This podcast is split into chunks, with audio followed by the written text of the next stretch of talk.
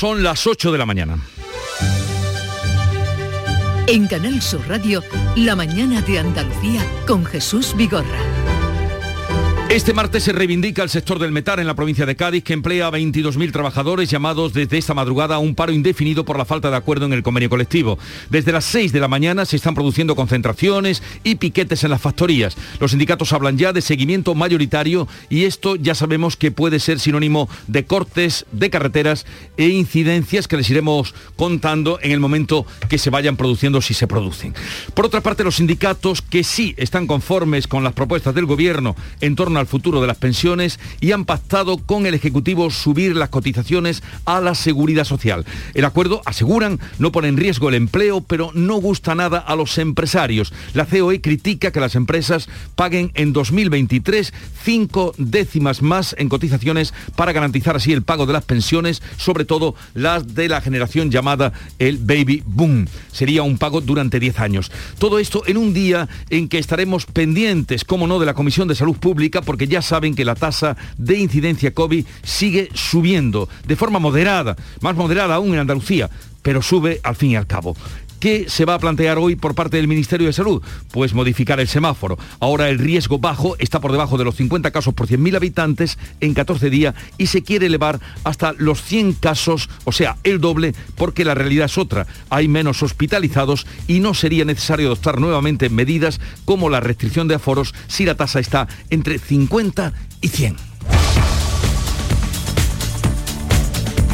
Enseguida les contamos estas y otras noticias, pero antes el tiempo. Social Energy. La revolución solar ha llegado a Andalucía para ofrecerte la información del tiempo.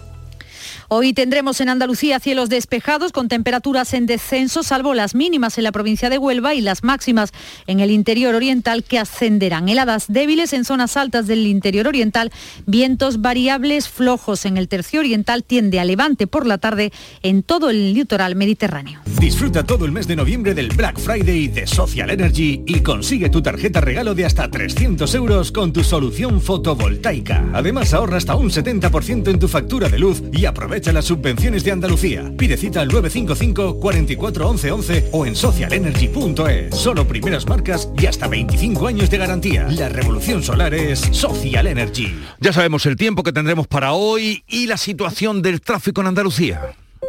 Vitaldent te ofrece la información del tráfico. En Clínicas Vitaldent queremos verte sonreír.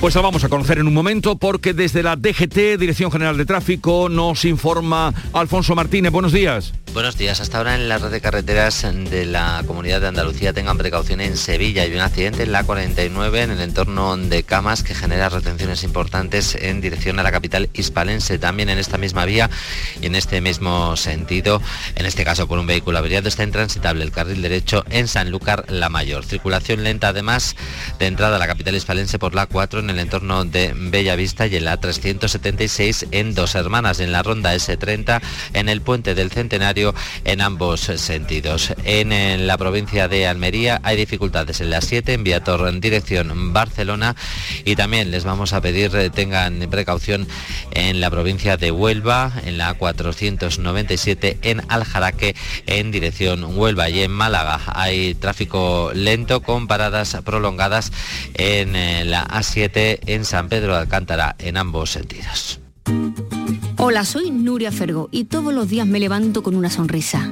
Haz tú lo mismo y vuelve a sonreír. Este mes en Vitaldent te ofrecen un 20% de descuento en tu tratamiento de implantología. Llama al 900-101-001 y pide tu cita gratis. En Vitaldent quieren verte sonreír. La mañana de Andalucía con Jesús Vigorra. Noticias. ¿Qué les vamos a contar con Beatriz Galeano también a partir de este momento? Y comenzamos con los trabajadores del metal de la provincia de Cádiz que están en huelga. Es un paro indefinido porque no se ha alcanzado un acuerdo para el convenio colectivo. Los trabajadores están llamados a concentrarse en las puertas de sus factorías desde las 6 de la mañana. Vamos a conocer ahora cuál es el momento, la situación. Salud Botaro, ¿qué está pasando? Buenos días. Buenos días, pues a esta hora está cortada ya la carretera industrial donde está el astillero de Navantia en Cádiz. La policía está desviando el tráfico. La subdelegación del Gobierno ha desplegado desde primera hora un dispositivo importante para controlar las principales carreteras y los accesos también a los dos puentes de entrada y salida a la capital gaditana y que vertebran toda la bahía. Desde las 12 de la noche hay huelga en este sector del metal con carácter indefinido ante la falta de acuerdo sobre el convenio colectivo. Ya durante la noche ha habido piquetes informativos, concentraciones de trabajadores en las principales industrias de la bahía como Navantia, Airbus, Dragados y Alestis, donde a esta hora también hay barricadas y fogatas y se impide la entrada a las factorías. Son más de 20.000 trabajadores afectados en la provincia por la falta de acuerdo con la patronal. El secretario de Industria de la UGT, Antonio Montoro, ha valorado ya estas primeras horas de huelga con un seguimiento amplio en el turno de noche. Todas aquellas empresas que comenzaban su turno a las 12 de la noche, ahora, mismo están paradas. Así que la respuesta de los trabajadores en este turno, la respuesta de los trabajadores a esta huelga y la respuesta de los trabajadores a esta patronal sigue siendo positiva y en su primer día y en su primer turno eh, podemos decir que estamos al 100% de paro en aquellas empresas que tienen turno de noche. El principal escollo está en la subida salarial. Hay otros dentro del bloqueo general del convenio colectivo que expiró en 2020 y que la patronal quiere prorrogar hasta 2023. Ahora mismo la situación es esta, Jesús, con carretera industrial cortada por esas eh, barricadas y seguiremos muy pendientes a todas las repercusiones que tenga esta huelga. Convocatoria de paro indefinido que, como ven ustedes, se está ya cumpliendo. También llamados a la huelga en el campo de Gibraltar, en, las empresas del polígono industrial. Ana Torregrosa, ¿cómo se está viviendo allí? Pues aquí de momento sin incidentes. Son en la comarca del campo de Gibraltar unos 6.000 los trabajadores que están convocados a esta huelga que afecta de forma especial a las grandes industrias como pueden ser Acerinox o refinería, entre otras muchas que hay ubicadas en esta comarca. Las entradas a esas grandes industrias están en estos momentos cortadas por piquetes informativos, pero como decimos sin que se registren incidentes más allá de esa concentración de trabajadores en esta primera jornada de huelga. La Guardia Civil también ha desplegado agentes aquí en este polígono industrial en torno a estas grandes empresas del campo de Gibraltar eh, para garantizar eh, que se desarrolla todo sin incidentes. Y vamos a otro asunto. El gobierno ha cerrado un acuerdo con UGT y comisiones obreras para subir las cotizaciones de las pensiones y garantizar su pago cuando se jubilen los nacidos en el baby boom, o sea, de, eh, entre finales de los 50 y mediados de los años 70. Se ha pactado un aumento del 0,6% de las cotizaciones sociales durante 10 años. Será a partir del 2023. Las empresas tendrían que incrementar sus aportaciones cinco décimas y los trabajadores una. El ministro de Seguridad Social ha calificado al término de esa reunión de mínima la subida de las cotizaciones que se ha acordado con los sindicatos y asegura que no va a tener un impacto negativo en el empleo tal y como eh, teme la patronal. Nosotros llevamos casi una década entera sin aumentar costes laborales. En otros países han subido extraordinariamente. En Francia está por encima de 30, 30 y tantos. Cualquier comparación que uno haga con cualquier métrica que se le ocurra sobre costes laborales, que es lo que mira realmente la competitividad de las empresas y de ahí se puede deducir efectos sobre la creación de empleo, el resultado es enormemente favorable. Este aumento en la cotización de las pensiones se va a incluir mediante enmienda al proyecto de ley de reforma que se está tramitando en el Congreso. De éxito sindical calificaba el acuerdo el secretario general de Comisiones Obreras, Unai Sordo. Y es por ello por lo que hemos pactado una cotización adicional durante los próximos 10 años del 0,6%, de manera que todos esos recursos vayan a recomponer la caja de las pensiones. En esos mismos términos expresaba el secretario general de UGT, Pepe Álvarez. Eh, yo creo que esta es una buena eh, solución, nos va a permitir no tener que rebajar pensiones, no tener que ampliar la edad de, eh, para hacer la jubilación, no tener que ampliar los años para hacer la base, el cálculo de las eh, pensiones.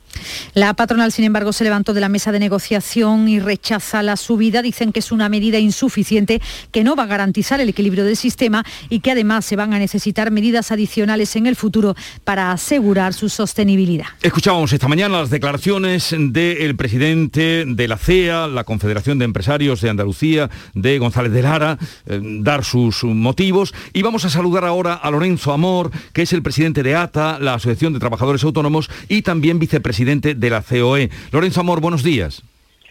¿Qué tal, Jesús? Muy buenos días. ¿Por qué se levantaron ustedes, bueno, sus representantes? ¿Por qué la patronal se ha ido de ese acuerdo y se levantó de la mesa? Porque esto no es un acuerdo de mecanismo de, equidad intergeneracional, porque esto es una patada hacia adelante. Mm, la subida de cotizaciones no introduce ningún mecanismo de equidad intergeneracional. No garantiza ni va a garantizar la sostenibilidad ni la mejora de liquidez del sistema de pensiones. Reduce además su contributividad y carga el mayor gasto sobre las generaciones de jóvenes.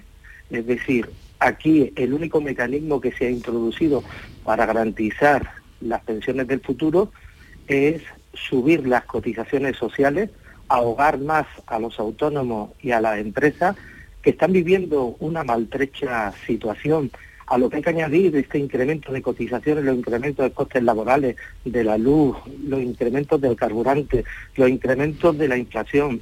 La vaca no da más leche, es decir, es que ya no se puede más.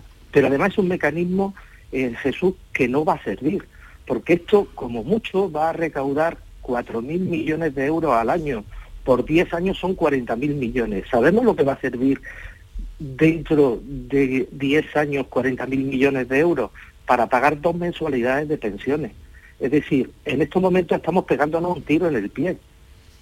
Un país como España, un país como España, con un 15% de tasa de paro, con 3 millones y medio de parados, lo único que se nos ocurre para generar empleo es incrementar los costes laborales e incrementar las cotizaciones. Esto trasladado al mundo empresarial es como si un autónomo, un empresario, tiene un restaurante que vende poco, que ha tenido que despedir a algún trabajador y tiene la única feliz idea de subir los precios de la carta. Claro, como comprenderá, esto eh, nos lleva a decir un no rotundo a una fórmula que nos va a servir. Además, hay que advertir a los jóvenes, hoy van a, van a pagar más y desgraciadamente dentro de 10 años se va a tener que revisar lo que son sus pensiones. Pero señor Amor, ¿cuál es su propuesta? Me refiero a su propuesta, aunque usted sea, creo que eh, por la edad debe estar eh, precisamente en esa franja de la generación del baby boom, eh, creo, la propuesta de la patronal, porque algo habrá que hacer, la hucha está vacía. Bueno, nuestra propuesta desde luego pasa porque los partidos políticos, el Pacto de Toledo, hagan una reflexión importante sobre lo que necesita nuestro sistema de pensiones pero pensando en el futuro, no siendo cortoplacista, no pensando en los votos de hoy, porque el día de mañana ya vendrán otros que lo arreglarán. El sistema de pensiones necesita una reestructuración urgente, vía aumento del gasto, aumento de los ingresos y reducción del gasto. Pero desde luego, hacer un planteamiento como este, que es subir un 0,6% las cotizaciones, para recaudar de aquí a 10 años 40.000 millones de euros y que sirva exclusivamente para pagar dos mensualidades, no es precisamente la solución al problema del déficit de las pensiones que se va a ver agravado en el futuro con la jubilación de los llamados baby boomers, entre los que, querido Jesús, yo me incluyo. Por eso, yo sospechaba, yo también, eh, y muchos que nos estarán escuchando en este momento.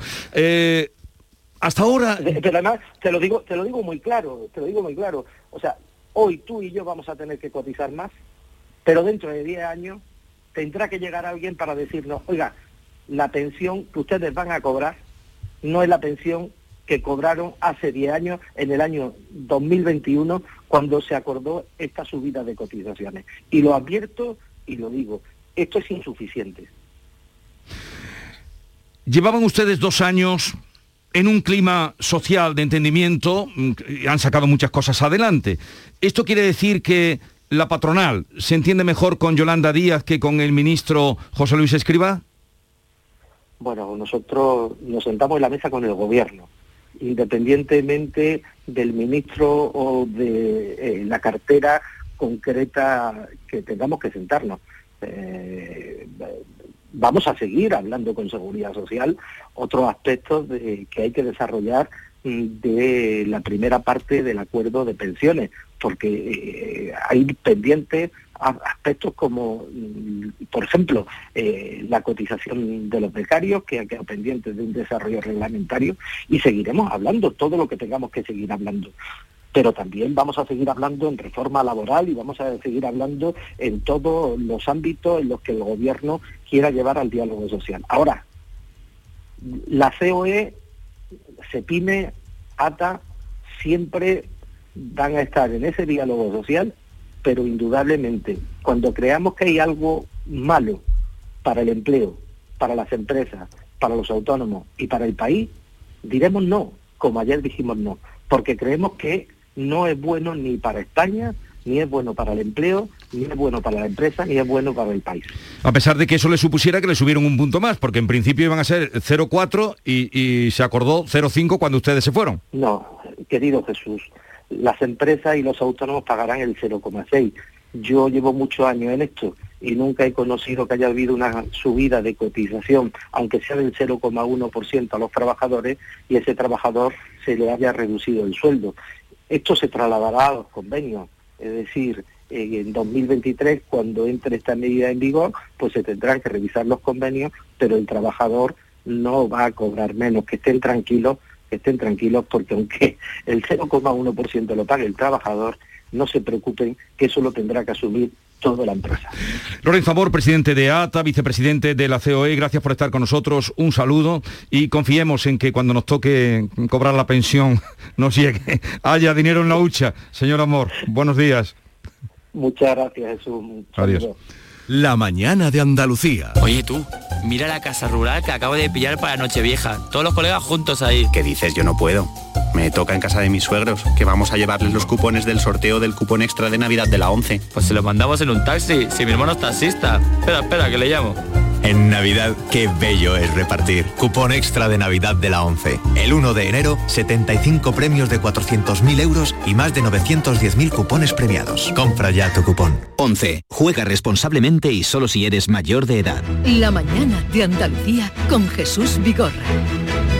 Y vamos con el parte médico del día. Ha subido la tasa de incidencia del COVID durante el fin de semana, tanto en Andalucía como en el resto de España, aunque ese incremento en nuestra comunidad sigue siendo más lento, que en otras zonas de nuestro país. La incidencia acumulada en España ha subido 10 puntos desde el viernes, está en 82 casos. Sanidad ha comunicado casi 10.000 nuevos positivos. El grupo más afectado, el de los menores de 12 años que no están vacunados. En Andalucía la incidencia ha subido hasta los 44 casos. A pesar de ese aumento, el consejero de Salud, Jesús Aguirre, cree que todavía es pronto para hablar de restricciones. Bueno, la Navidad yo espero que la prudencia de los andaluces y la gran índice de vacunación nos dé un cierto respiro de cara a las fiestas navideñas. ¿eh? Ahora mismo, Mira, estamos nos vamos a ir... nos llaman a la prudencia, pero no a hacer ninguna restricción porque estamos ahora mismo en nivel cero. Si subimos de nivel, tenemos el semáforo. Si subimos a nivel directamente el área o distrito que suba a nivel, tendrá las restricciones propias del nivel que le corresponda. La esperanza sigue estando en las vacunaciones y en Andalucía hay todavía 540.000 personas que no han querido vacunarse, sí que están ya preparados los centros para vacunar a los menores de entre 5 y 11 años. Y hoy se reúne la Comisión de Salud Pública en la que el Ministerio va a plantear el cambio del semáforo de indicadores de nivel de riesgo. Será riesgo bajo hasta los 100 casos por cada 100.000 habitantes. Actualmente ese riesgo bajo está por debajo de los 50 casos por cada 100.000 habitantes en 14 días. Se elevaría, como dices ahora, a 100, casi el doble. Pretenden así, aseguran, adaptar este baremo a la nueva realidad teniendo en cuenta no solo los nuevos positivos, sino también la ocupación de camas hospitalarias o el número de ingresados en UCI. Con la mayoría de la población vacunada, los contagios son menos probables. Con este nuevo semáforo, Andalucía y España seguirían estando aún en riesgo bajo y no sería necesario adoptar nuevamente medidas como la restricción de los aforos. El gobierno andaluz ha vuelto a la mesa de negociación con los grupos de la oposición en un último intento para sacar adelante los presupuestos de 2022. El consejero de Hacienda, Juan Bravo, ya ha dicho que los presupuestos se prorrogarían automáticamente si no logran los apoyos necesarios. Esto es si Vox y PSOE lo rechazan. Juan Bravo insiste además en que la intención del Ejecutivo es continuar la legislatura. Solo habrá adelanto electoral si los grupos de la oposición deciden bloquear la acción del Gobierno, dice el consejero de Hacienda. Que si no hay presupuestos habrá prórroga. Pero esto no debe ir vinculado a un adelanto electoral. No, el presidente ha dicho que quiere mantener las elecciones a la fecha que estaba prevista. Y eso es el objetivo solo que se marca. Ahora, si todo el mundo empieza a hacer la vida imposible y no dejan gobernar, evidentemente es más complicado. Pero el objetivo agotar la legislatura. Yo creo que no habrán oído a nadie decir algo diferente a eso. De momento, Vox ha dejado claro que esta vez no está dispuesto a apoyar las cuentas. Su portavoz es Manuel Gavira. Le hemos trasladado también, por supuesto, al Gobierno de Andalucía que para nosotros el cambio ni llega ni va a venir siguiendo este tipo de políticas, que lo único que se han limitado ha sido a gestionar la herencia las mismas políticas socialistas y que nosotros evidentemente no estamos en eso. Él le llama pragmatismo, el otro día en la sesión de control lo dijo, son políticas pragmáticas y para nosotros lo que él llama pragmatismo para nosotros es socialismo. El vicepresidente Juan Marín de Ciudadanos se ha mostrado especialmente pesimista con el rumbo que llevan las negociaciones. Yo creo que no van a cambiar mucho las posiciones, desgraciadamente. Y si lo que pretenden es seguir jugando con el interés de Andalucía, pues están cometiendo un grave error, porque Andalucía necesita confianza, necesita estabilidad, necesita tranquilidad. No es bueno eh, crear incertidumbres. Y algunos pretenden crear incertidumbres en un momento como este, precisamente porque lo único que les interesa son las urnas, ¿no? Aunque de momento el PSOE se mantiene en silencio, lo cierto es que las conversaciones, al menos este lunes por la noche, todavía seguían abiertas. Unidas Podemos no ha participado en esta quinta ronda de contactos y el grupo ha presentado ya una enmienda a la totalidad al proyecto de ley de presupuestos. Y el Consejo de Gobierno lleva, hoy se celebra como todos los martes, a su reunión varios asuntos como la creación del Consejo Andaluz del Pueblo Gitano. Se trata de un órgano de diálogo entre las entidades que conforman el tejido asociativo gitano andaluz y las administraciones públicas para lograr políticas en favor de la comunidad gitana. Por otro lado, se van a debatir las medidas para incrementar en algo más de 2.000 plazas la atención residencial y en los centros de día para personas mayores y personas con discapacidad. Se leerá una declaración institucional en defensa de la ejecución del corredor mediterráneo y su ramal central a su paso por Andalucía. Mientras tanto, el Consejo de Ministros tiene hoy un marcado carácter educativo. Se aprobará el Real Decreto que regulará cómo pasar de curso y cómo obtener la titulación desde primaria a FP. Supondrá, entre otras cosas, que los jóvenes se puedan presentar a la prueba de acceso a la universidad, la antigua selectividad, con un suspenso si el claustro así lo decide. Y se eliminarán los exámenes de recuperación de septiembre. Desde Andalucía, el consejero Javier Imbroda ha pedido mantener este curso, esos exámenes, porque confirmaba, aseguraba, se había pedido ya una moratoria. Y vamos ahora a otro asunto porque mañana, otra convocatoria, mañana miércoles comienza el mayor encuentro de negocio del sector exterior organizado en Andalucía, Estenda Global 2021, que se va a celebrar los días 17 y 18 de noviembre en el Palacio de Congresos y Exposiciones de Sevilla, Fibes. Durante estas dos jornadas, más de 1.100 profesionales de 545 empresas van a celebrar más de 1.340 trabajos con los representantes de la red exterior de Extenda, presente ya en 62 mercados. Está con nosotros Arturo Bernal, es el consejero delegado de Extenda. Buenos días, señor Bernal. Muy buenos días, muy buenos días Jesús. Eh, ¿Cuál es el objetivo de esta edición y de esta convocatoria Extenda Global? Pues el objetivo es doble. Yo creo que el objetivo principal es activar las empresas andaluzas en el exterior. El exterior es el mercado internacional, es, es, no es ya una opción. Yo creo que tenemos que tener claro que es una, una obligación para las empresas andaluzas desde su propia creación pensar en esa visión internacional, prepararse, coordinarse. Eh, eh, madurarse para poder tener esas potencias en el exterior y también hay un segundo objetivo que es detectar exportador, perdón, detectar el potencial exportador en, en Andalucía. Eh, en el último año nosotros hemos sido capaces de, de aportar más de 1.400 nuevas empresas a nuestra base exportadora. Es una forma eh, rápida y potente de crecer en, en, este, en este sector exterior. El año pasado recuerdo que se hizo una edición online, supongo que habrán cambiado mucho las cosas para este año, habrá más eh, visitas, más representantes del exterior para este encuentro. Sí, bueno, el año pasado fue la, la edición eh, del año 20 que fue virtual, eh, ahí tuvimos la posibilidad, no obstante, de tener unas cifras bastante, bastante interesantes en cuanto a asistentes y, y, también empresas participantes. De todas formas, y aunque estamos ya en el año 21 y ya muy vacunados y ya con una visión de apertura eh, total, eh, todavía hay empresas que siguen teniendo y profesionales que siguen teniendo algunas reticencias a asistir a actos esenciales. ¿no? En cualquier caso, vamos a estar cerca de los datos del año 19. Uh -huh. eh, con más de 1.100 participantes, más de 1.300 reuniones de negocios entre las empresas andaluzas y nuestra red exterior. Eh, y también eh, una participación que superará seguramente a las 600 empresas eh, al final de la, de la, jornada del día 18. Eh, convocado bajo el lema de Activa tu empresa en el mundo, Estenda Global 2021, ¿cuántas empresas tienen ustedes, empresas andaluzas tienen ustedes en cartera o en catálogo? Bueno, nosotros ayudamos cada año a 4.000 empresas andaluzas. En total, a lo largo de, nuestros últimos 10 años habremos, habremos tenido en contacto con, con más de 25.000 empresas y cada año tenemos un plan, un programa de actuaciones eh, con más de mil acciones eh, en todos los mercados, también acciones de promoción, acciones de consultoría, de formación y de capacitación para todas las estructuras que, trabajan desde las empresas andaluzas en, el comercio internacional. Lo más importante yo creo que en este caso es el contacto que las empresas andaluzas pueden tener con nuestra red internacional.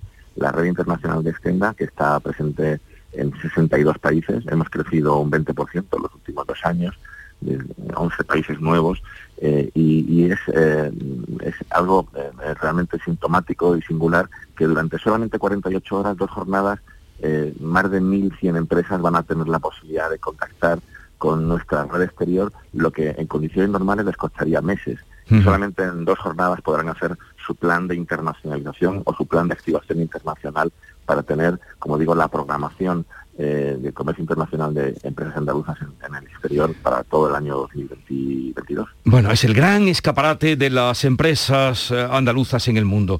Arturo Bernal, que vaya bien estos dos días, habrá ocasión de hablar eh, de lo que luego resulte de estos encuentros. Un saludo, consejero delegado de Estenda, Arturo Bernal, buenos días y que mm, sea todo un éxito para las empresas andaluzas. Muchísimas gracias, lo será seguro, porque tenemos un grandísimo equipo. Eh, hoy se celebra en, ah, en, la audiencia de Huelva la segunda jornada del juicio por la muerte de la joven profesora zamorana Laura Luelmo en la localidad del Campillo. Un juicio a puerta cerrada, sin periodistas, porque así lo ha pedido la familia de Laura, Sebastián Forero. Así lo ha pedido y la prensa se ha quejado de, pues, de esa decisión judicial. Fíjate que Bernardo Montoya, el único acusado por la muerte de la profesora zamorana Laura Lueno, como decía, se ha ratificado en esa última versión del crimen, es decir, considera responsable de los hechos a una exnovia suya, quien por cierto fue investigada y posteriormente dejada fuera de la causa por falta de pruebas. Fíjate cómo recibía la gente a su llegada a la audiencia a Bernardo Montoya. ¡Vale, hijo de puta! ¡Cabrón! ¡Criminal! Hoy están previstas Jesús las declaraciones de 20 testigos. Será como ayer, como decía, a puerta cerrada. El juez dio luz verde a esta medida, pues atendiendo a las peticiones tanto del juzgado popular como de la acusación particular que representa a la familia para evitar el conocimiento público de detalles y circunstancias escabrosas de la muerte de Laura Luelmo. Montoya ha, respondido eh, solo a las preguntas del fiscal y de su abogado Miguel Rivera, que en una apresurada declaración ha dicho que su defendido no se ha declarado culpable del crimen.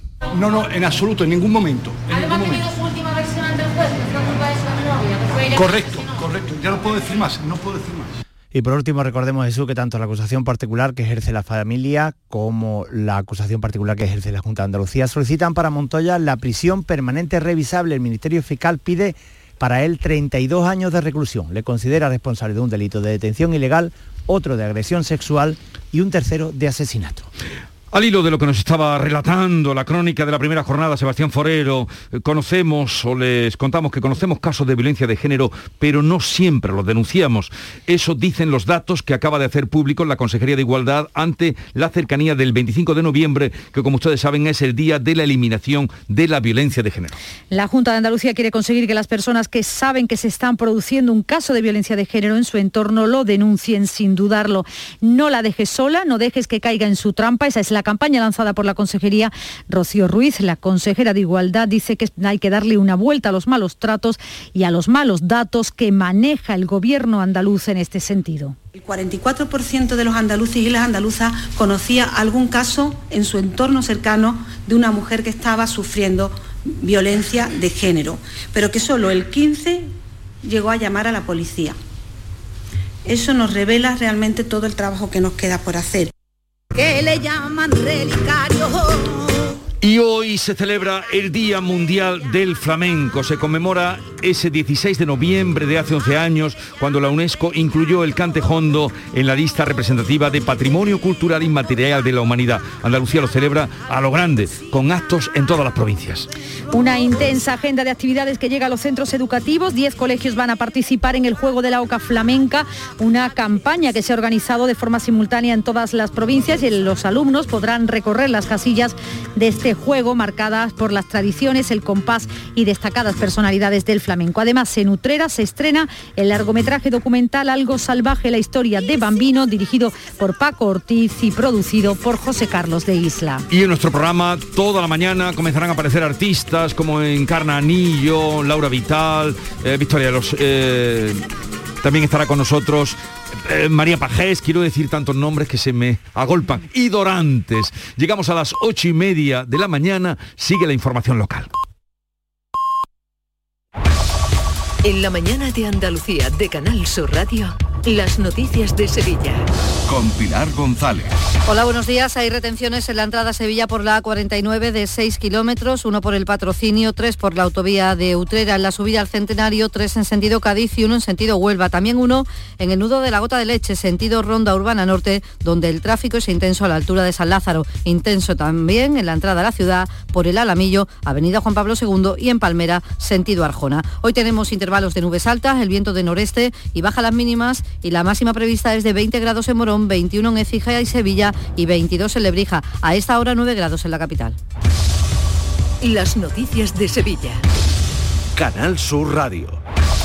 El Ayuntamiento de Sevilla aprueba hoy la licencia de obras de las Atarazanas. Son los astilleros medievales. El proyecto de restauración para su uso cultural ha recibido el visto bueno de la Comisión Provincial de Patrimonio. El paso siguiente es el más importante, el comienzo de las obras. El delegado de urbanismo, Antonio Muñoz, ha señalado el interés que tiene tanto la Junta como la Caixa y por eso confía en que los trabajos se inicien en breve. Pero el próximo paso que hay que dar es el inicio de las mismas. Y en ese sentido me consta por las conversaciones con la Consejería de Cultura y de la Caixa que ese es el interés que tienen. El Salón Internacional del Caballo comienza esta tarde en Fibes. La cita ganadera genera un volumen de negocio de 40 millones de euros. En esta trigésima edición se incrementa la participación en un 20% con 350 ganaderías. Un 10% de ellas son extranjeras. El éxito está garantizado, según el presidente de la Asociación de Criadores de Pura Raza, José Juan Morales. Tenemos muchísimos ganaderos extranjeros. El número de ejemplares ya está dando que va a haber un aumento de, personal que va a venir trabajando los, con toda la ganadería, las personas que, que vienen a visitar a, a esas ganaderías. Eso eh, tenemos en cuenta que ha aumentado del año 19 a este año un 20%. La consejera de Fomento, Marifran Carazo, pide al Gobierno Central celeridad, celeridad en las obras de la S40, que está pendiente de nuevos estudios de viabilidad para determinar el paso por el Guadalquivir en Coria. Se hará por un puente o por un túnel. Yo creo que es absolutamente urgente tener la decisión. Yo creo que hay que dejar avanzar ese estudio, pero no puede prolongarse en el tiempo. Eh, sabemos que es una infraestructura absolutamente necesaria, no solo para Sevilla, es para la vertebración bueno. de Sevilla y su conexión con las provincias de, también de Cádiz y de Huelva. La tasa de contagios de COVID sube, está ya en 25 casos por 100.000 habitantes de media en la provincia, mientras que en la capital es de 37,7, tras sumar en las últimas horas 37 nuevos casos sin ningún fallecido. En la cárcel Sevilla 1 hay un brote que afecta a cuatro funcionarios y a cinco presos. Hay 150 internos de tres módulos confinados. En la agenda del día notamos que el Ayuntamiento de Sevilla presenta hoy la campaña del 25 de noviembre con motivo del Día Internacional contra la Violencia hacia las Mujeres. Esta campaña lleva por lema Amar no es amar amarrar. El Via Crucis del próximo año estará presidido por nuestro Padre Jesús del Soberano Poder de la Hermandad de los Panaderos. Será ese Via Crucis el 7 de marzo. Y en Cultura, hoy se presenta la programación del Festival de Música Monkey Week y la ruta de la tapa de Benacazón. Sevilla 2000, tu inmobiliaria 100% sevillana y la más recomendada de Sevilla, te ofrece la información del deporte y te desea que tengas un buen día. Nuria Gaciño, buenos días. Muy buenos días. El Betis no podrá contar con Fekir para los tres próximos compromisos en la Liga Europa tras ser castigado por la UEFA con tres partidos de suspensión como consecuencia de su expulsión por roja directa en el duelo de la Liga Europa ante el Bayer Leverkusen cuando Fekir agarró por el cuello de Mirbay que le había dado antes una patada. El jugador del equipo germano ha sido sancionado con un partido. Fekir se pierde, por tanto, los encuentros ante el Ferenbaros y el Celtic y tampoco podrá estar para el partido de ida de la siguiente eliminatoria europea. ¿Quieres vender tu vivienda en 30 días? Inmobiliaria Sevilla 2000. Especialistas en servicios al propietario. Le regalamos valoración de su propiedad, certificado energético registrado, reportaje digital profesional con vídeo más planos y publicamos su inmueble en más de 100 portales inmobiliarios. Inmobiliaria Sevilla 2000. Única inmobiliaria de Sevilla con certificado de calidad AENOR ISO 9001. Búsquenos en internet o en 955 51 3300. Y como les estamos contando, hoy es el Día del Flamenco y la provincia de Sevilla acoge desde hoy hasta el 10 de diciembre la primera Bienal de Flamenco. La cita será siempre en el año siguiente a la que se celebra en la capital. Este año será en los Palacios y Villafranca, en Pilas y en Morón de la Frontera con artistas como José Valencia o Lidia Rodríguez. Además, en Utrera se presenta el documental Bambino. A esta hora 9 grados en Pilas, 7 en Los Molares, 6 en Guadalcanal, 9 grados en Sevilla. Confianza nunca la tenga.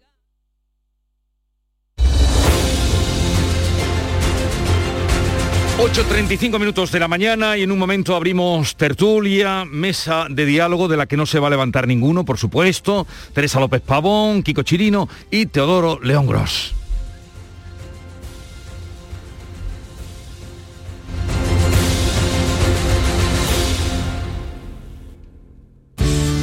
Buenos días. En el sorteo del cupón diario celebrado ayer, el número premiado ha sido 77.982. 77982. Asimismo, el número de serie correspondiente a la paga, premiado con 3.000 euros al mes durante 25 años, ha sido 25025.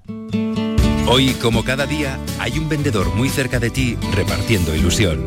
Disfruta del día y recuerda, con los sorteos de la 11, la ilusión se cumple. La vida es como un libro y cada capítulo es una nueva oportunidad de empezar de cero y vivir algo que nunca hubieras imaginado. Sea cual sea tu próximo capítulo, lo importante es que lo hagas realidad. Porque dentro de una vida y muchas vidas, ahora en Cofidis te ofrecemos un nuevo préstamo personal de hasta 60.000 euros. Entra en cofidis.es y cuenta con nosotros. Tienes 12 mensajes sin leer. Mensaje número 4. Levántate de la silla y busca un rato para hacer ejercicio.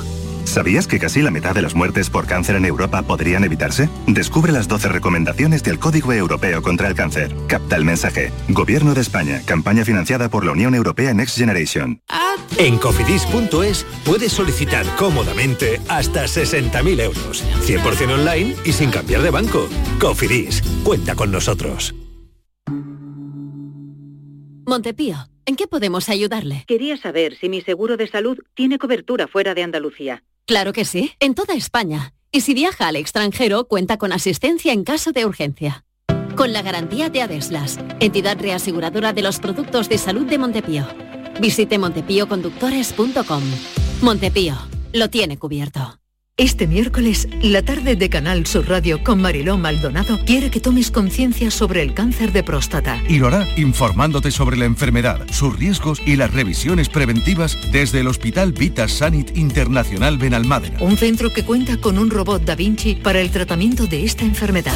La tarde de Canal Sur Radio con Mariló Maldonado. Este miércoles desde el Hospital Vita Sanit Internacional Benalmádena, con la colaboración del Hospital Vita Sanit Internacional Benalmádena. Buenos días. En el sorteo de mi día de la 11 de ayer, la fecha ganadora ha sido 3 de abril de 2003. y el número de la suerte, el 4. Pide mi día a tu vendedor, también en puntos de venta autorizados o en juegos11.es. No olvides que comprando Lotería de la 11 colaboras con una gran labor social. En la 11 nos mueve tu ilusión. Que tengas un gran día.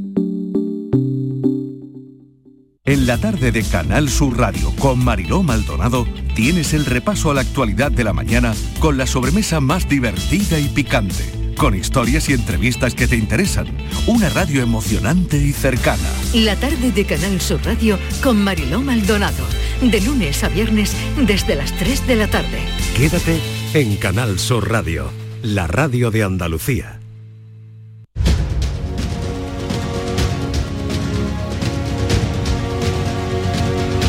La mañana de Andalucía con Jesús Vigorra. Y con Teresa López Pavón, delegada del Mundo Andalucía. Buenos días, Teresa. Muy buenos días. Teodoro León Gros, director, presentador de Mesa Análisis, cada día en Canal Sur Televisión. Buenos días. ¿Qué tal, Jesús? Buenos días. Y Kiko Chireino, mm, director, eh, subdirector del Ideal de Granada. Buenos días, Kiko. ¿Qué tal? Muy buenos días. De aquí no se levanta nadie, ¿eh? De, aquí, de, aquí no de esta vamos. mesa de diálogo, ¿eh? de, esta, de esta mesa de diálogo, ¿de cuál? De la gran de mesa esta que de tenemos diálogo? aquí, es la gran Ah, mesa de que diálogo. cre- creía que te refería a la virtuosa mesa de diálogo donde el gobierno ha conseguido que los sindicatos eh, acuerden subir las cotizaciones a costa de los empresarios. Gran mérito. Eh, ¿Qué os parece? Eh, Teo no está muy convencido en lo que he dicho yo de que aquí no se levanta nadie, ¿no? Eh, Bueno, no, me parece bien, me parece bien. Eh, bueno, yo creo que hay, hay varios factores. Eh, em, yo creo que la propuesta que hace el gobierno en el tema de las cotizaciones sociales no es disparatado. Es decir, en España, aunque sea, sea, un lugar común ya afirmar que tenemos las mayores cotizaciones por el trabajo, no es verdad. La aportación de las cotizaciones sociales sobre PIB es relativamente baja en- comparación con el resto de Europa. A mí lo que sí me da la impresión es que lo que se le está transmitiendo a los empresarios es que se negocia con los sindicatos y luego eh, se negocia con ellos lo que se ha pactado con los sindicatos. Yo creo que eso metodológicamente es, malo. Es decir, yo entiendo que los, los empresarios tengan la sensación de que, mm, digamos, son la segunda instancia después de los sindicatos. Lo cual en un gobierno de izquierdas puede tener cierta lógica o nos puede, digamos, sonar natural, como mm, en un gobierno de derechas podría ser lo, contrario. ¿no? Mm, Ya digo, me parece metodológicamente poco, poco atractivo. Yo, mm, yo sí entiendo que el estado de- del bienestar hay que financiarlo y que hay que buscar equilibrios. Es evidente que el sistema de las pensiones, a mí el mecanismo llamado de solidaridad intergeneracional que había hasta ahora me parecía injusto, me parecía injusto además con cada generación más injusto porque estaba basado en una pérdida de, de pensión. Y creo que hay que encontrar otra fórmula. Yo francamente eh, no sé si, no he escuchado ninguna propuesta, el gobierno de hecho le critica a los empresarios que no hayan puesto una alternativa en el debate. No hemos escuchado ninguna alternativa realmente a lo que se ha planteado. Y bueno, creo que simbólicamente es feo que una vez que los empresarios, digamos, eh, que, que- que se alejan de la solución, pues todavía le suban mm, una décima más y digan, no, no, los empresarios pagan 0,5 y los trabajadores 1. Al final, estas cosas son un poco espejismo, es decir, todo esto lo terminamos pagando los mismos, ¿no? Porque, porque no son, son ajustes que finalmente se harán en la nómina, pero eh, entiendo que los empresarios sí que tengan esa sensación de que se está eh, pactando con los sindicatos y luego ya les llega a ellos. eh, Pero aunque ellos dicen que van a pagar el 0,6, va a repercutirse sobre las empresas, eso me, me acaba de decir Lorenzo Amor Sí, hace un sí, momento, pero sí, por claro, eso digo que da lo igual del que- correctivo de, de un punto más eh, es un poco ya como un... Bueno, a ver, en, en honor a la verdad hay que decir que eh, no es un punto más, es que se había rebajado un punto a raíz de, por, por, por sumar de alguna manera a la patronal al acuerdo, en la medida en que la patronal se desvincula del acuerdo, pues ya no hay compromiso que valga. Eso Sí. sí, forma parte de la lógica de una negociación. Yo cedo, pero si tú, eh, a pesar de que yo ceda, tú no, tú no, en fin, no, no apoyas este acuerdo, pues entonces mm, doy por, por liberado el compromiso, ¿no? Entonces vuelvo a la casilla de salida que, que- que era, que era esta, que este, esta es la proporción además eh, eh, que, que está fijada actualmente en los costes laborales, ¿no? Esa es la proporción eh, mm, que teníamos antes de la negociación en los costes laborales, con lo cual a la hora de subir esos costes, pues, pues se aplica en la misma proporción porque no ha habido ese acuerdo con, con- con la patrona. A mí lo que me preocupa más allá de la imagen que se da a la Unión Europea de que efectivamente esto no es un gran pacto social como se nos venía exigiendo desde la Unión Europea, porque falta la pata fundamental eh, de las empresas en ese, en ese acuerdo. A mí lo que me preocupa de verdad es que que no es un mecanismo que vaya a garantizar la Mm. sostenibilidad de las pensiones. Y decía Teo que no, es verdad que no se ha puesto una alternativa sobre la mesa porque es que la alternativa es, es precisamente vol- volver, eh, eh, o sea, eh, reducir las pensiones eh, de aquí a 10 años, que eso es cuando se, se, mm, prevé, digamos, que es que alcance su coste máximo precisamente por la incorporación al, todos al nosotros. sistema de pensiones de todos los que estamos aquí. de todos nosotros, o buena parte. Que además somos, eh, dentro de la pirámide poblacional, Bueno, somos mm, eh, la generación más voluminosa, ¿no? Por tanto la que le va a suponer un coste más elevado. Estaba, estaba intentando, y lo, eh, lo he encontrado, eh, buscar el, el coste mensual de las pensiones en España, que es, es en torno a 10.000 millones. 10.000 millones el coste 10.000 mensual. millones, el coste mensual. Y estamos hablando que con este sistema de ahorro de, de- Sí. eh, se van a conseguir en 10 años unos 50.000 millones. En el mejor de los casos, que es el, el cálculo que ha hecho el ministerio. La patronal dice que son menos, que son en torno a 40 En torno a 40.000. o sea, Pero esto- estamos hablando del pago de cuatro o de cinco cua- meses de pensiones. Es decir, Mm.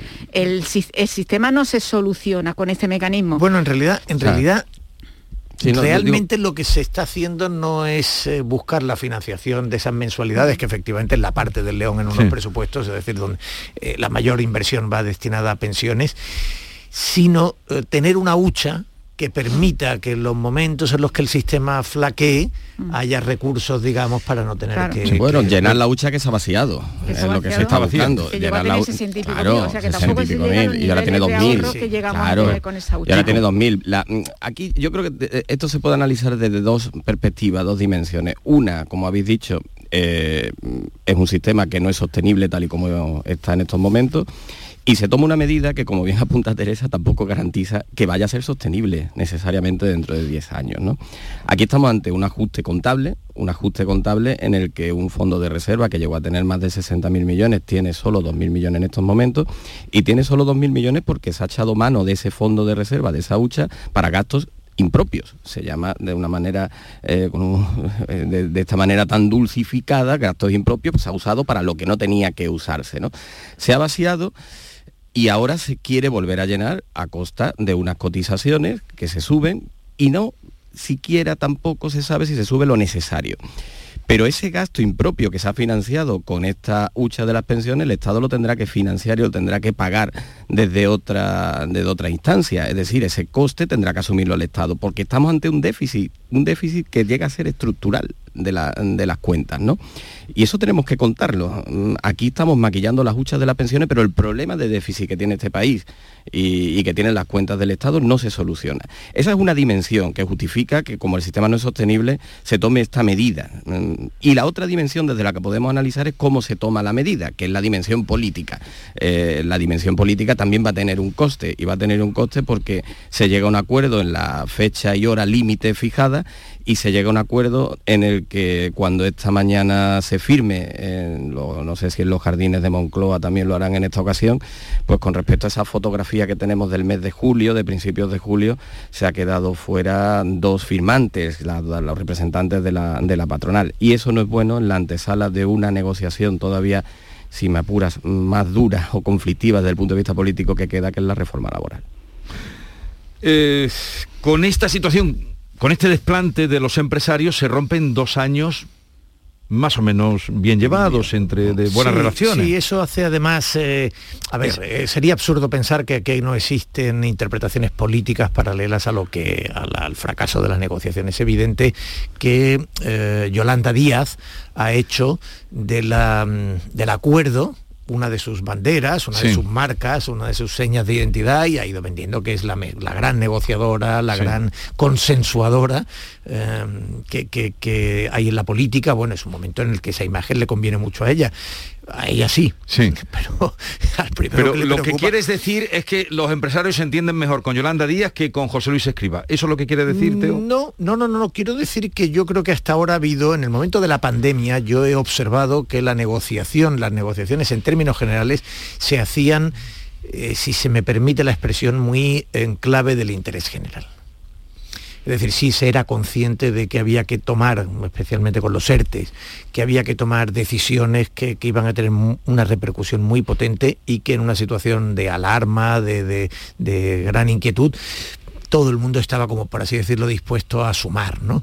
Y creo que ahora volvemos a un clima preelectoral, a un clima en el que está habiendo fuerte movimiento en el tablero y creo que eso zarandea también la situación. Es decir, no, no quiero decir que los empresarios trabajen para el Partido Popular ni que los sindicatos trabajen para el Partido Socialista, pero ya sabemos cómo Pero son bueno, las entonces cosas. os hago la pregunta, ¿creéis que se entiende los mejor sindicatos. eh, los empresarios con Yolanda que con José Luis Escriba? Bueno, solo vamos a tener ahora la prueba de fuego con la reforma laboral, ¿no? O sea que yo creo que, que efectivamente se ha llegado a un punto de inflexión donde mm, ya son muchos los intereses que están sobre la mesa.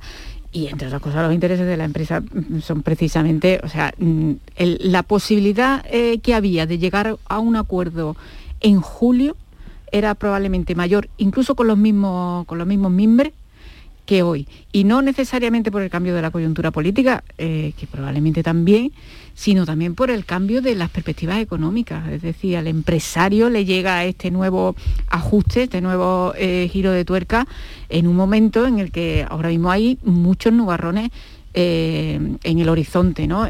Tienen, vienen de, fin, de todos los sobrecostes que, está, que suponen la, el incremento de la tarifa eléctrica, eh, eh, la, la ralentización de alguna manera eh, de la reactivación económica, los fondos europeos que no acaban de llegar, que además en la medida en que cuanto más se retrase la ejecución de esos fondos, eh, más difícil va a ser ejecutarlos y por tanto eh, ojo con esa con esa perspectiva con esas expectativas que se habían generado ¿no? entonces claro ahora ha sido eh, bueno pues llueve sobre mojado y, pueda tener la sensación esa patronal a la que también se le ha subido el salario mínimo interprofesional hace mm, una semana puede tener la sensación de que todo se está cargando sobre el- los mismos hombros, ¿no? Entonces, probablemente con estas mismas, con estas mismas condiciones, en julio había mejor ambiente para el acuerdo que el que ha habido hoy. Y, la reunión de esta mañana de Pedro Sánchez con los sindicatos y con Nadia Calviño y con Yolanda Díaz, con la, con, con la ministra de Economía, con la ministra de Trabajo, mm, esa reunión hoy, justamente horas después de lo que ocurrió ayer, Pues va a tener un coste, va a tener una rentabilidad, una simbología política que inevitablemente se va a leer así. Mm, como decía Teresa, eh, sobre ese acuerdo de julio, donde hubiese sido más fácil, pero ahora nos damos cuenta que aquel acuerdo que con tanta pompa y boato se vendió, en realidad era un acuerdo eh, que resolvía poco, porque las cuestiones, como ya aventurábamos en aquellos momentos, las cuestiones más difíciles Sí, sí, se- y más costosas se dejaron, lado, claro, claro. eh, llegaron, se llegaron a acuerdo menos, se llegó a un acuerdo menos en lo que había que llegar a un acuerdo.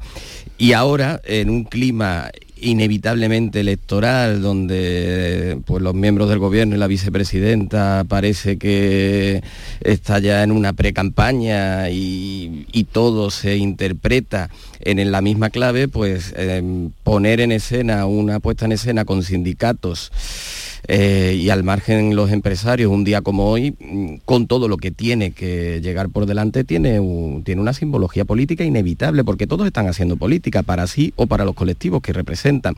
Pero igual que decía Teo, mm, la importancia de los acuerdos que hubo durante el estado de alarma, creo que con la generosidad suficiente por todas las partes, porque el Estado fue el que metió oxígeno y el que salvó a una economía eh, que, que se caía, ahora que le van a retirar ese- esa bomba de, de oxígeno, quedan muchos temas sobre el tablero que hay que resolver, no solo lo de las pensiones que se haya mal o bien resuelto. Eh, queda lo de los ERTE todavía. La última, los ERTE, la última propuesta, los empresarios la despecharon y, y queda la reforma laboral. Quedan muchos Sí, yo, yo- delante. yo estoy muy de acuerdo con, con esto último, es decir, eh, bueno, con, varias de las cosas que acaba de decir Kiko. El, eh, en julio se está vendiendo que, que hubo un gran acuerdo en julio y que los sindicatos se, perdón, y que los empresarios se desmarcan ahora del acuerdo, ¿no? De esta última parte. En realidad, como decía Kiko, se llegó a un acuerdo sobre lo que no era difícil llegar a un acuerdo. Se pospuso el acuerdo sobre lo que sí era difícil y no ha habido acuerdo. En ese sentido se está tratando de vender. Eh, Ya, ya no nos extraña, quiero decir, toda la política se hace en clave de relato, ¿no? Lo estamos viendo en Andalucía, que toda, ahora vamos a ir a la política andaluza. todo, que- todo el discurso es eh, a ver a quién se le coloca el San Benito de haber hecho fracasar la negociación presupuestaria. Bueno, en este punto, evidentemente, como en toda negociación, siempre siempre hay una cierta, un cierto pulso por ver a quién se responsabiliza de- del fracaso. Entonces, bueno, pues es evidente que, que- que desde el gobierno se quiere vender a los empresarios como los malos de la película y, y- y- y desde el otro lado se señala esa, de en fin, esa relación tan, tan estrecha con los sindicatos, mm, eh, particularmente de Yolanda Díaz.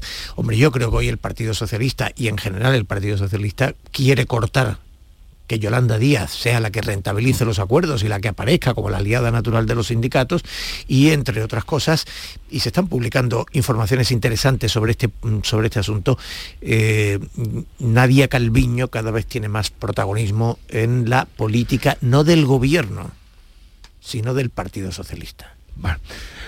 Vamos a otro asunto porque salía ya, eh, hacía una alusión a la política andaluza. Eh, estamos ya en la semana clave, el día 19 es el límite para presentar las enmiendas a los presupuestos de la Junta de Andalucía. Ayer eh, Juan Bravo, el consejero de Hacienda, dijo que si no hay los apoyos, mm, automáticamente, dijo, se prorrogarán los presupuestos, el día 24 es el debate, estamos a 16, ¿cómo lo veis? Habrá, ah, ¿Veis la probabilidad de que eh, pudieran salir adelante los presupuestos en, armonía? Bueno, en, ar- armonía poca. Eh, la virtud del, encuentro de ayer es que están los puentes siguen siguen eh, ab- abiertos, ¿no? Pero yo por la, en fin, por lo que pude testar de los interlocutores en las reuniones, no vi que haya cambiado significativamente eh, mucho. El Partido Socialista ha presentado un, nuevo documento donde están resumidos en 10 las condiciones que impone para ese acuerdo. Allí además hubo, bueno, conocimos además el impacto económico que tienen esas condiciones sobre, sobre la negociación. Estamos hablando de unos 700, creo que era 700 y pico. se- 67. No me acuerdo, el 37, 700. 67, 67, 67, exactamente. dice. 767 millones de euros, el impacto de las modificaciones que el Partido Socialista le demanda al gobierno andaluz en, esa, en ese documento de presupuesto. A ver, eh, todo lo que está ahí eh, recogido eh, puede ser razonable. Y además el gobierno andaluz lo que viene diciendo es que buena parte de lo que, lo que pide el Partido Socialista está ya incluido en los presupuestos, con lo cual la discusión no parece tanto de contenido como de mm, como incluso de formas ¿no? Eh, el, gobierno andaluz ha establecido un- una serie de, de- de principios eh, que a mí no me parecen lógicos en una negociación. Es decir si usted quiere eh, que yo aumente la partida de universidades por ejemplo que era una para la que se pedía un incremento importante en la financiación me tiene que decir de dónde recorto. No es esa la dinámica de una negociación de presupuesto eh, en la política, normalmente la oposición reclama política de gasto y es el gobierno el que tiene que garantizar de dónde saca eh, los ingresos para financiar esos gastos. Y hay otra, otra mm, otra dinámica que ha impuesto el gobierno andaluz que tampoco me parece lógica, de decir, no, como eso ya lo llevo yo en mi documento, pues no hay nada que modificar en, el- en la propuesta de presupuesto. Hombre, dice el Partido Socialista, de manera creo que razonable, cuando se firma el acuerdo con Vox, no solo se detallan cuáles son las aportaciones de Vox, sino que se cuantifican cuáles son las aportaciones de Vox. Es razonable que el Partido Socialista reclame también su cuota, que ellos puedan eh, reivindicar frente a su electorado, que ese, apoyo no, sea, no parezca gratuito. ¿no? Entonces, mm, creo que estamos encallados más eh, en la dinámica de, la negociación, más que en los aspectos de contenido. Y lo que aquí, lo que vamos a acabar viendo es mm, probablemente una, una definición también de, de- de- de las- de estrategias, más que de, de decir no hemos llegado a acuerdo concreto sobre la contratación de 8.000, eh, de- de los 8.000 contratos de Médicos, profesores sanitarios, sanitarios que sí. no se han renovado, cuando además el propio gobierno ha, ha dado este, esta semana la cifra de que hay una- un fondo de reserva para contratar sanitarios por si la pandemia repunta. Es decir, no están tan alejadas esas posiciones, pero creo que sí en la estrategia de negociación. Kiko. Sí, no, lo que pasa es que, que, mm, siendo, compartiendo con Teresa que los gestos por parte del gobierno deben de ser más explícitos y más generosos para entrar en esa negociación, sí es verdad que si 767 millones son las 10 medidas esenciales, o lo consigues por ingresos, cosa que parece bastante irreal porque ya la previsión es bastante aventurada, la que la previsión de ingresos que dibujan esos presupuestos, o tienes que quitarlo de otro lado, eso mm, al final tienes que quitarlo y, y tendrás que plantearlo en un debate parlamentario cuando llegue, ¿no? Mm, La postura del gobierno andaluz, eh, ahí no ha habido ninguna cesión, pero tampoco la hay cuando el PSOE, horas antes de esa reunión, dice su, su portavoz en este caso, que o se nos garantiza la, que se aceptan nuestras, nuestras propuestas o quedará claro que no se ha querido negociar. Bueno, un punto de partida tampoco es bastante, bastante generoso, ¿no? Hombre, O se garantiza que aceptan lo que planteamos o es que no quieren negociar. Eh, yo testado el gobierno andaluz ayer anoche a última hora decía que poco avance en esa en esa negociación. Mi, mi postura aquí sigue siendo eh, la misma que la semana pasada en la, en- en la opinión. Mi opinión es que debe de permitirse que llegue el presupuesto a los parla- al parlamento y a partir de ahí en el debate es donde tienen que hacerse Sí, estas pero, concesiones. pero Un minuto. Bueno, yo creo, a ver, eh, yo creo que todo esto eh, son movimientos tácticos, incluyendo la oferta que hace el Partido Socialista. Ayer escuchamos a Juan Marín en un audio, mm, en un audio de estos que, que robados, que se dice, ¿no? en fin, un audio indeseable. eh, que, que como gobierno no les convenía, en, el- en un curso electoral no les convenía. El, el- el problema aquí es que no hay incentivos para nadie. Es decir, todos tienen más incentivos en que no haya acuerdo que en que haya acuerdo. Vox quiere adelanto electoral y quiere desmarcarse y quiere tener estrategia y- propia. y el PSOE? El PSOE en un momento determinado, Juan Espada, necesitaba visibilidad y aparecer con un cambio de rol con respecto al Pero habéis, susanismo. aquí habéis estado siempre diciendo que no le interesa el adelanto electoral a- al PSOE. No, pero no, pero es que ya el adelanto electoral ya, ya no hay margen, quiero decir, al- al- no le interesaba un gran adelanto electoral, pero ya digamos lo que estamos hablando es de cuatro Sí. semanas más o seis semanas más. Un momentito que llegan las 9 de la mañana.